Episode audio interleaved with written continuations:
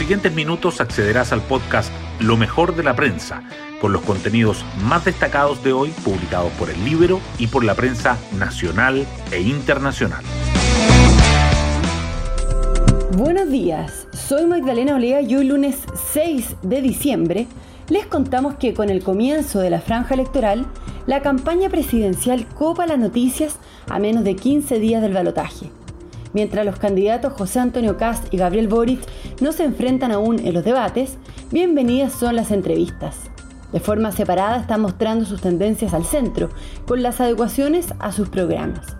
Algo de ello se vio anoche en la participación de José Antonio Cast en el programa que Franco Parisi tiene en YouTube, donde se vieron más coincidencias que diferencias entre ambas figuras. Boric, en tanto, aún no confirma su presencia en este espacio. Las portadas del día.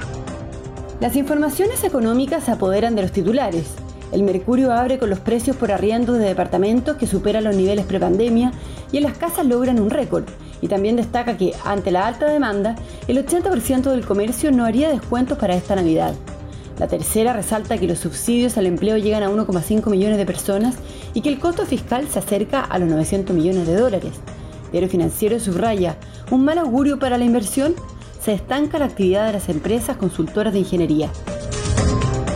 La segunda vuelta presidencial también sobresale. El libro titula con el informe de LID, que muestra que Boric promete en seguridad lo que no ha votado a favor como diputado. El Mercurio dice que Kass concreta un encuentro con Parisi y que Boric continúa el despliegue en regiones. La tercera agrega que Parisi y las definiciones económicas marcan el inicio de la campaña oficial para el balotaje y remarca además que Cast asegura que no van a privatizar Codelco. La pandemia también sigue presente. El Mercurio destaca que el Ministerio de Salud no contempla el cierre de las fronteras tras la llegada de la variante Omicron al país, mientras que la tercera resalta que el MinSal investiga los contactos estrechos del primer caso de la nueva cepa en Chile.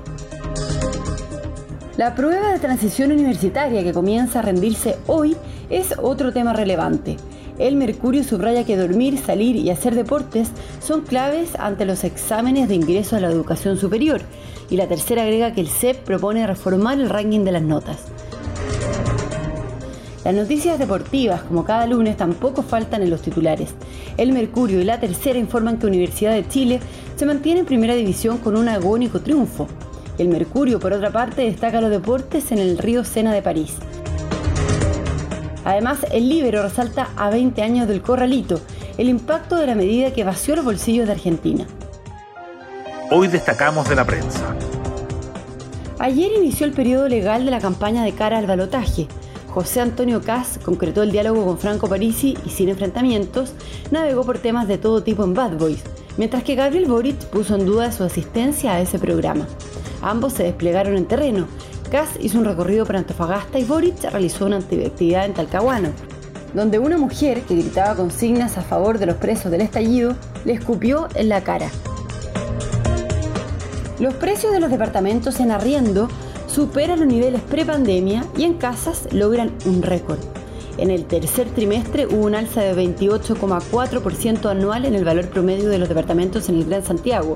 Se ubicó en 21,2 UF mensuales, esa cifra supera la media del primer trimestre de 2020, pero todavía está por debajo del nivel previo al estallido. En las casas, el aumento fue de 58,2% para alcanzar un inédito precio de 104,7 UF mensuales, debido a que la oferta se ha reducido en muebles de mayor tamaño y en zonas más acomodadas.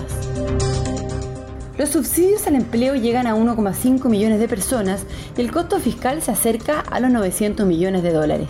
El mercado laboral ha recuperado el 71% de los casi 2 millones de puestos de trabajo que se perdieron en el peor momento de la crisis generada por la pandemia.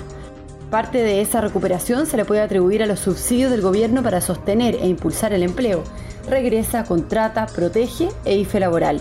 Los tres primeros finalizan este mes, mientras que el último se acaba de extender hasta marzo de 2021.